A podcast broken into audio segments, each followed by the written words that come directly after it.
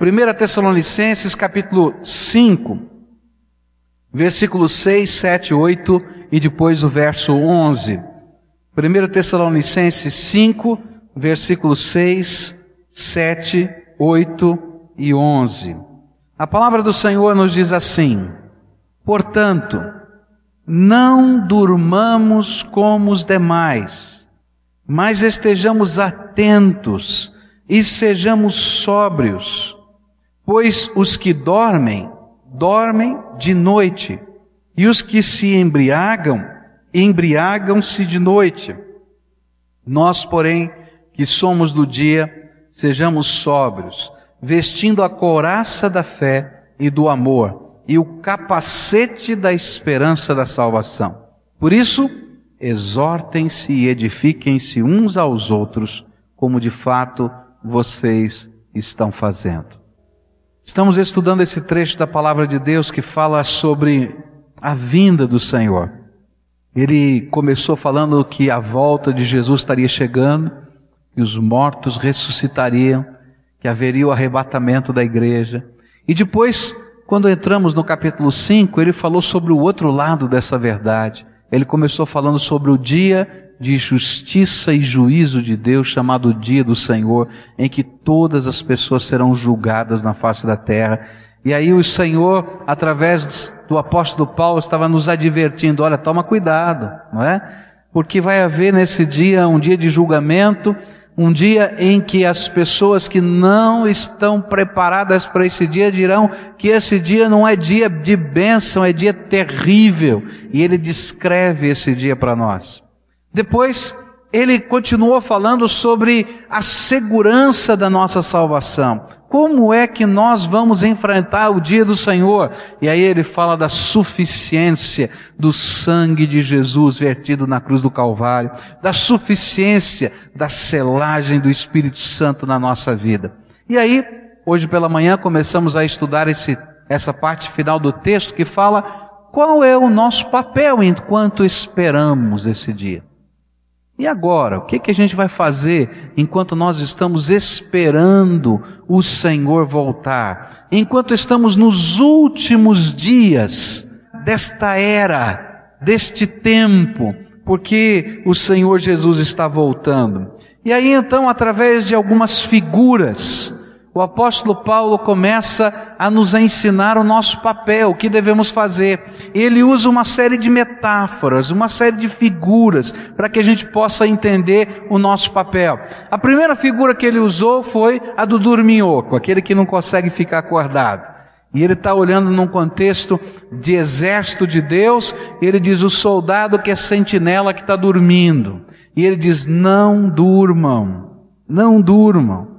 Não durmam. Vocês são filhos da luz. Nós falamos sobre isso, né? Sobre os crentes que estão dormindo espiritualmente. Tem a salvação, tem a graça de Deus, tem a selagem do Espírito, mas ainda não entenderam, ainda não discerniram o seu papel nessa geração, que Deus quer usá-los para a sua glória. A segunda figura que ele usou foi a do bêbado, alguém que está embriagado intoxicado. E ele falou que muitos de nós não conseguimos ficar acordados porque estamos intoxicados pelas coisas do mundo que nos atraem. E por isso não há lugar na nossa vida. O crente que está intoxicado pelo mundo, ele não tem equilíbrio ético. Nós vimos que ele não tem percepção das coisas. A percepção fica distorcida.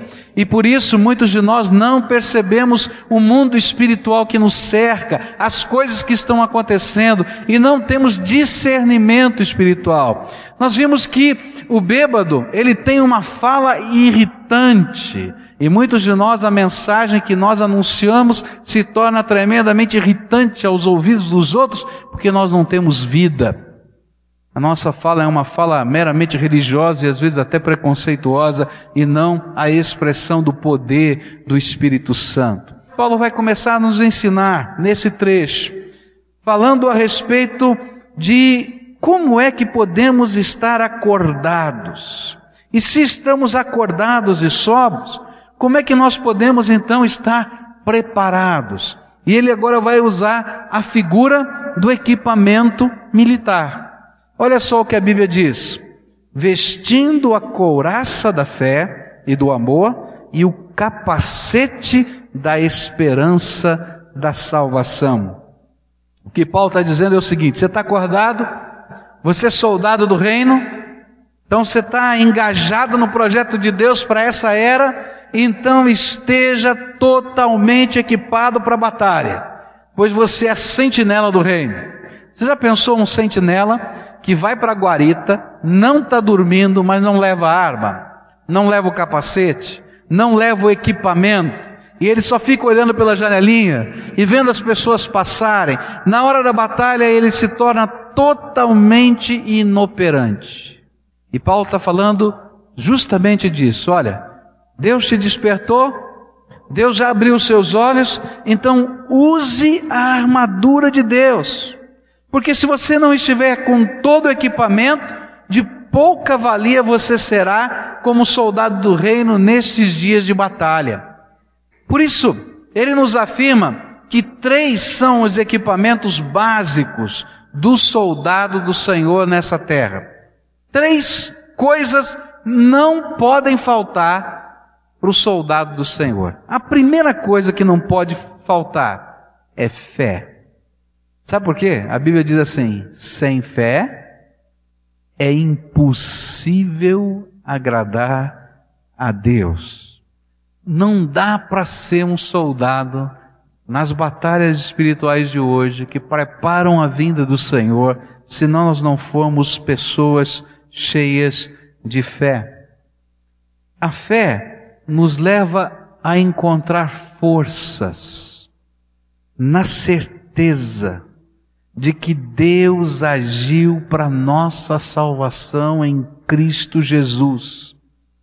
Portanto, a fé é a nossa proteção interior.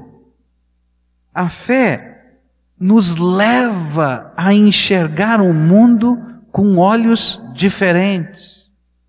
A semelhança da coraça romana, que protegia os órgãos vitais de um soldado, nós, quando estamos vestidos ou revestidos de fé, nós enfrentamos os dardos malignos, porque Deus se manifesta em poder.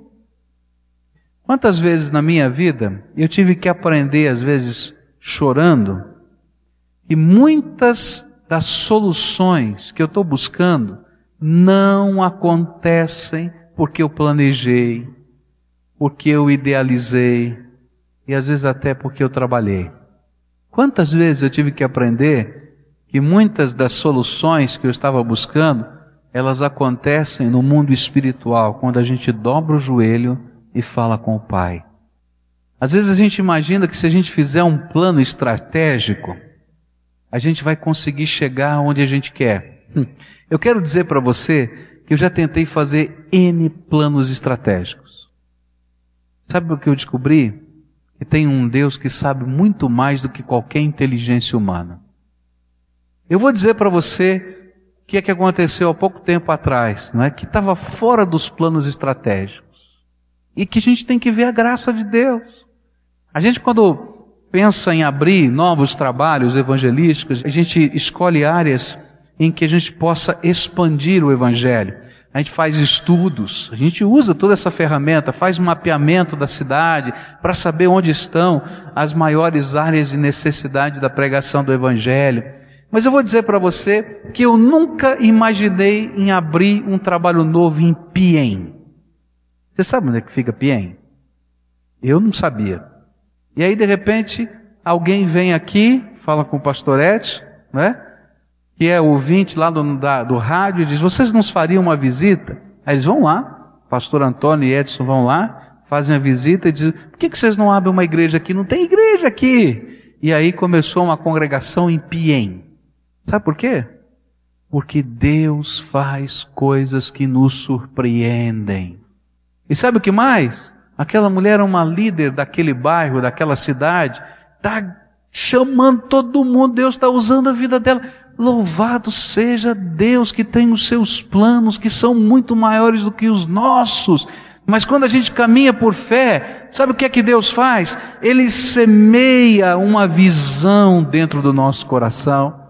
E ele diz: Filho, eu tenho um projeto, eu tenho um propósito, eu quero te abrir os olhos para você enxergar alguma coisa que parece loucura aos olhos dos homens, que parece doidice aos olhos dos homens.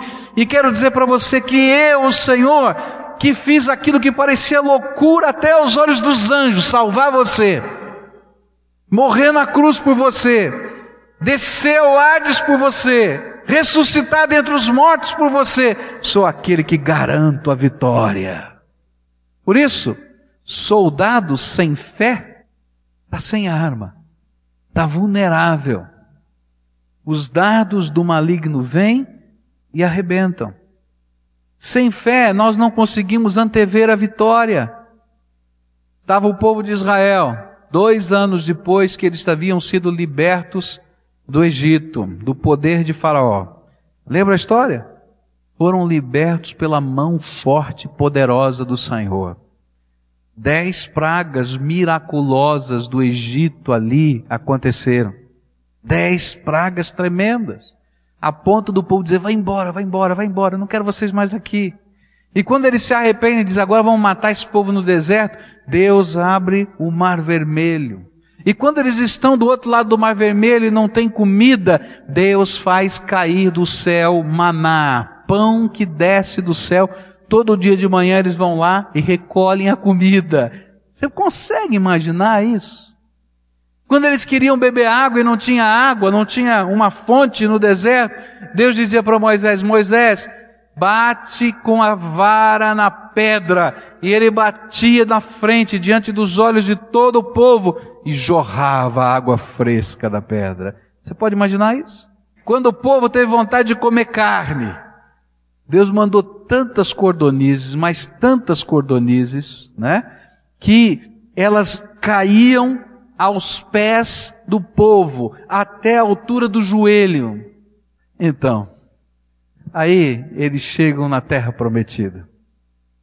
Os espias vão. Terra que mana leite e mel. Você lembra o que eles trouxeram de lá? Trouxeram um cacho de uvas e dois homens precisavam carregar nos ombros. E eles disseram: tudo que Deus falou dessa terra é verdade. Ela mana leite e mel. As cidades têm muros e tem gigantes nessa terra. Nós somos só escravos. Nós somos só escravos. O que a gente pode fazer? E aí um começa a chorar com o outro e o povo não queria entrar na terra prometida. Sem fé é impossível agradar a Deus. Que cada vez que a gente vive sem fé, a gente desconfia de Deus. A gente desconfia das suas promessas. A gente desconfia do seu poder. A gente desconfia da sua graça. A gente fica amedrontado, parado no meio do caminho. Por isso não dá para nesses dias a gente viver sem fé. O que é fé? É a gente crer no Deus dos impossíveis que ouve as nossas orações. É a gente lutar as batalhas espirituais usando as armas espirituais. É a gente crer que Deus é capaz de fazer milagres hoje. Que Deus é capaz de mover o coração de pessoas que Deus é capaz de fazer coisas extraordinárias que a gente não é nem capaz de imaginar. Quando nós estávamos batendo as estacas desse templo, chegou um momento que acabou todo o dinheiro. Nós tínhamos um contrato com a empreiteira que batia as estacas. Foi aquela época que o Collor segurou o dinheiro, você lembra? A gente não tinha dinheiro, não tinha jeito. Ninguém tinha dinheiro.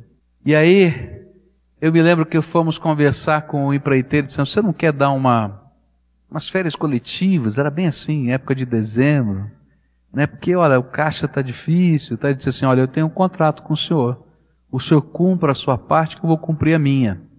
A gente orou. O povo de Deus orou. Aí sabe o que aconteceu? O bate-estaca, ele tombou. E é muito fácil o bate-estaca ser levantado quando isso acontece, porque eles colocam alguns cabos de aço fincados no chão e usam a força do motor e ele mesmo se levanta. Mas o batistaca da igreja caiu com o L ao contrário e ficou fincado no chão. E aí o empreiteiro disse para mim assim: Olha, pastor, é o seguinte, eu nunca vi isso na minha vida. E o pior, ninguém se machucou, viu? Tá? E o pior é que para tirar o batistaca daqui, eu tenho que contratar um guindaste. O guindaste tem que vir aqui, levantar o batistaca e colocar no lugar. Vai sair muito caro para mim. Então eu queria fazer uma proposta para o senhor. Falei, qual é a proposta que o senhor tem? É o seguinte, eu tenho um contrato com o senhor. Falei, eu sei que você tem um contrato comigo. Então, eu venho com o guindaste, tiro o guindaste, coloco num caminhão, faço uma obra que eu tenho para fazer que vai levar três meses, volto e termino a sua obra e cobro o preço que está no contrato. Falei, aleluia, pode ir. Que Deus abençoe. Deus é bom. O que quero dizer para você é que um soldado que entra na batalha sem a arma espiritual da fé está perdido. Você está achando que o quê? Você vai conseguir ganhar o mundo para Jesus com a tua espingardinha de palavra que não funciona, que trava, que está quebrada tantas vezes? Você acha que você vai conseguir enfrentar as situações difíceis da sua vida, os problemas, as lutas, só com a sua inteligência, com a sua articulação? Não funciona, querido. A gente precisa crer no Deus dos impossíveis agindo nessa vida. Por isso Jesus, através do apóstolo Paulo, está dizendo para a gente, olha, sabe o que é que Deus espera desse povo que está desperto? Que esse seja o povo da fé. E sabe como é que Deus vai trabalhar com você? Ele vai colocar sonhos. Ele vai colocar alvos. Ele vai colocar ministérios. Ele vai colocar uma visão para você. E sabe, Deus vai lhe dar graça. E você vai chegar lá em nome de Jesus. Tem um missionário nosso que gastou quase 40 anos da sua vida num projeto. Você já pensou você gastar 40 anos da sua vida num projeto? Traduzir o Novo Testamento para a língua dos índios em que ele trabalhava na aldeia, a língua dos chavantes. E aí agora terminou, a obra está completa. E ela precisa ser publicada. E a Junta de Missões Nacionais não tem dinheiro para publicar. 40 anos de trabalho. Custa 50 mil reais para fazer a produção da Bíblia para a língua dos chavantes. Eu voltei lá sonhando, Deus, o Senhor vai nos ajudar, essa igreja, nossa igreja, a entrar nesse projeto. E essa Bíblia vai sair em nome de Jesus. Você vai me perguntar como? Deus vai dar o jeito dele. Nós vamos entrar nos projetos. Nós estamos fazendo esse programa do Natal Aleluia. Não tem um tostão do caixa da igreja investido nesse programa. E você vai ver que programa vai ser feito. Sabe por quê? Porque Deus é o que? Fiel, gente. E a gente trabalha por fé. A gente não trabalha com os recursos, com as coisas ou com o plano. A gente trabalha no nome de Jesus. E olha, ninguém segura o nome do nosso Senhor. Por isso nós podemos ser os soldados ousados. Porque nós temos essa ousadia que vem da nossa fé. Aquele que se prepara para a volta do nosso Salvador está constantemente buscando crescer na fé. Mas como é que se cultiva a fé? Como é que a gente pode crescer na fé? É muito fácil falar, ó, tenha fé. Mas eu e você sofremos de uma coisa chamada humanidade. Não é verdade? Aí quando a gente começa a sonhar muito, alguém diz assim, põe o pé no chão. Mas como é que a gente pode desenvolver a fé? Eu quero dizer para você que a única maneira da gente desenvolver a fé é tendo intimidade com Deus. Eu não vou conseguir crer, eu não vou conseguir caminhar diante dos desafios da vida se a minha intimidade com Deus e se as marcas de Deus na minha vida e se as experiências que eu já tive com Ele não estiverem determinando o que eu vou fazer nos desafios futuros. Então eu queria dizer para você: você quer aprender a ter fé? Gasta tempo na presença de Deus. Permita que o Espírito Santo de Deus marque a sua vida com os seus milagres. Comece a buscar mais intensamente a presença de Deus, a ouvir a voz de Deus. Quando o Espírito Santo de Deus te der um comando, ainda que você bata os joelhos e trema, dá um passo. E Deus vai colocar uma marca de fé na sua vida, uma experiência do seu poder. E são estas as marcas, as experiências que nos ajudam a crer no impossível que vai acontecer amanhã e depois de amanhã, porque o Senhor é tremendo, o Senhor é fiel, o Senhor é grandioso. Por isso, experimente as marcas de Jesus cada dia. Para isso você tem que gastar tempo com Ele, ouvir a voz dele, os sonhos de Deus serem semeados no teu coração e as coisas vão acontecer. Segundo equipamento básico é amor. A Bíblia diz que vestindo a couraça da fé e do amor. O amor é a presente e contínua relação entre Deus e o seu povo, e do seu povo com todos os homens através de Jesus Cristo. E por isso o amor é nossa proteção exterior. O amor envolve todos os nossos relacionamentos. O amor envolve tudo aquilo que Deus está colocando à nossa volta, as pessoas, e nos faz sentir que Deus está nos amando e que se importa conosco, e por isso eu posso continuar onde eu estou. Deus me ama e Ele se importa. O amor nos faz viver o que Deus sente pelas pessoas. O amor é aquela tremenda, poderosa arma, tanto de defesa e de ataque. Porque, como defesa, o amor é motivação. E eu aqui dentro estou sempre sendo remotivado outra vez, porque eu amo. Porque eu começo a enxergar com outros olhos os desafios das pessoas. Eu começo a olhar para Deus com outro olhar. E então a minha motivação cresce. Mas é também exterior.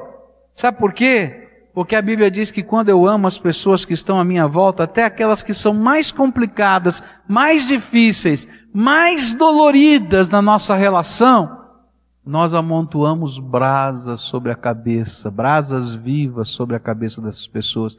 E aí, às vezes, um toque de amor fala muito mais do que um grito.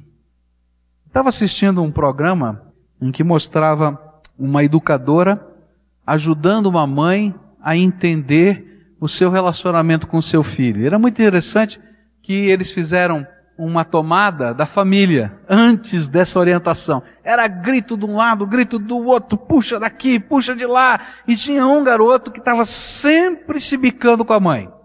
O menino, ele e a mãe o tempo todo era grito e tal, não sei o quê. Aí a orientadora começou a falar: olha, parece que vocês têm um clima de beligerância. É, não, aqui é difícil e tal. Você já experimentou colocá-lo no colo e falar que o ama e dizer que você não gostaria de brigar com ele, que não é esse seu sentimento e tal? Sabe o que aconteceu? No dia seguinte a mamãe pega o garoto e coloca no colo. E começa a falar: o que está acontecendo? A gente está sempre brigando, isso machuca o meu coração. Aí o garotinho começou a chorar do lado, a mamãe começou a chorar do outro, os dois se abraçavam e tal. E mudou. Sabe por quê? Não tem grito mais forte dentro da alma do que o amor que nos toca. Você já foi tocado pelo amor?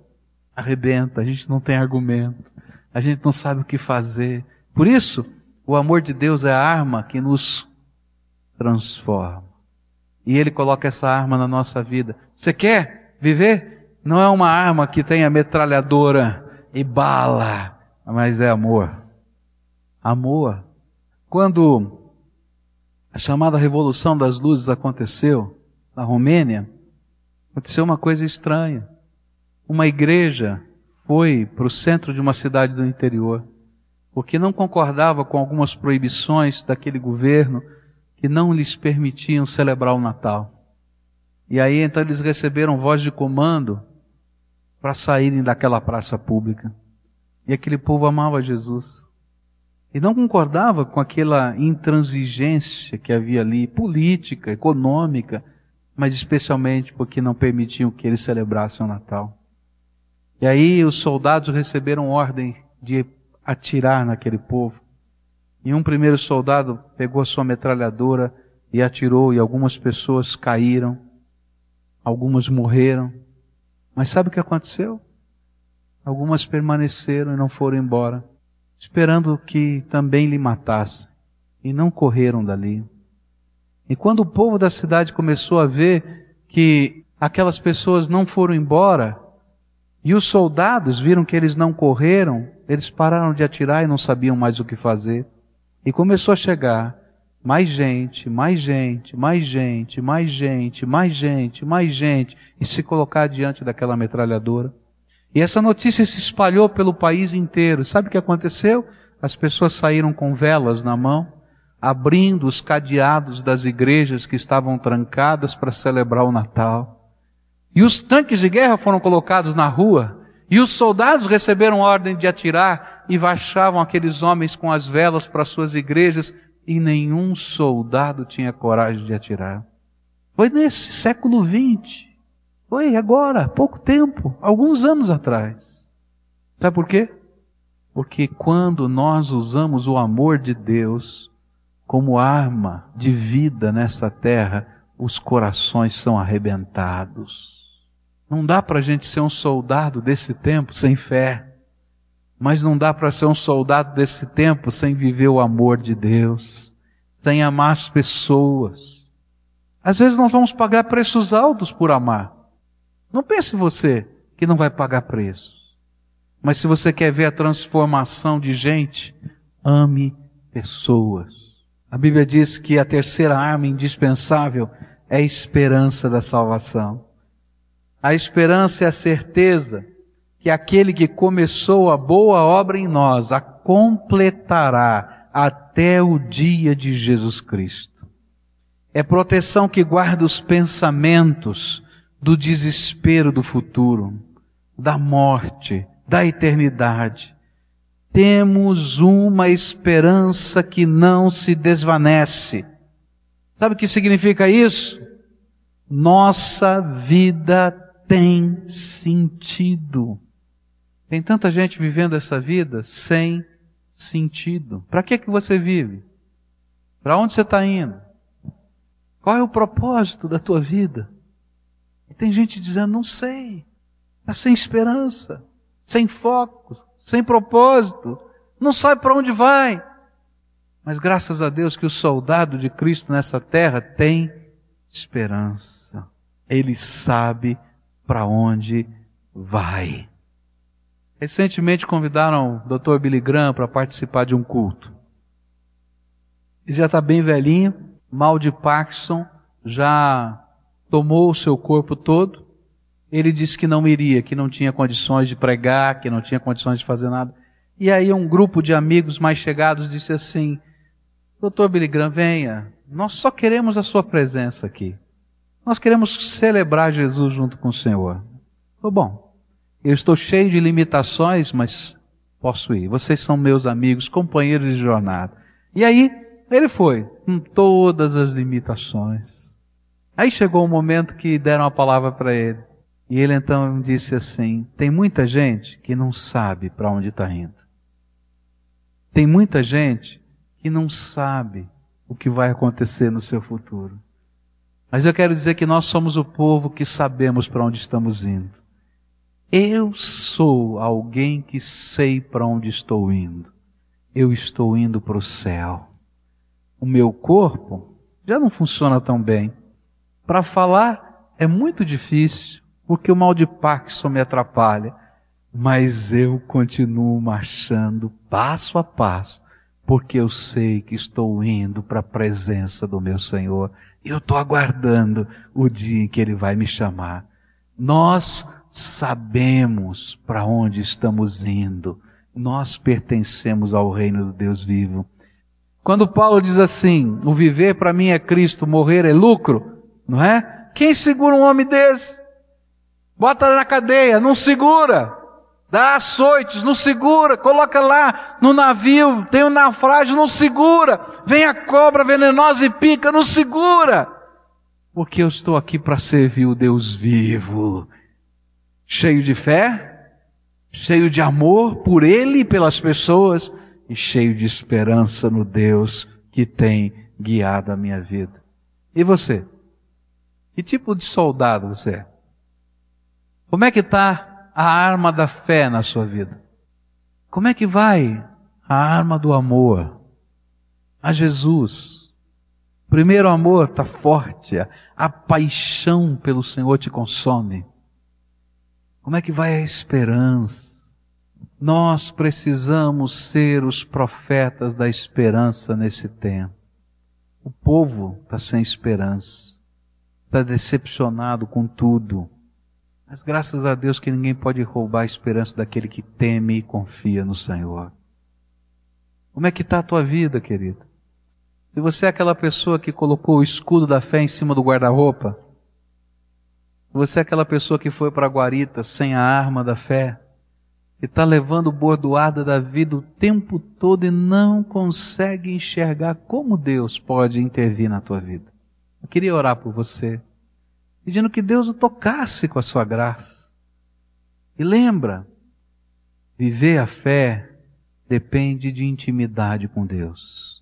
Se você olhar para a tua vida, vai ver que a tua intimidade com Deus está tão pequenininha se você é aquela pessoa que não consegue amar, já está tão ferida, tão machucada, alguém já te machucou tanto, já te feriu tanto, que você não consegue acreditar em amor.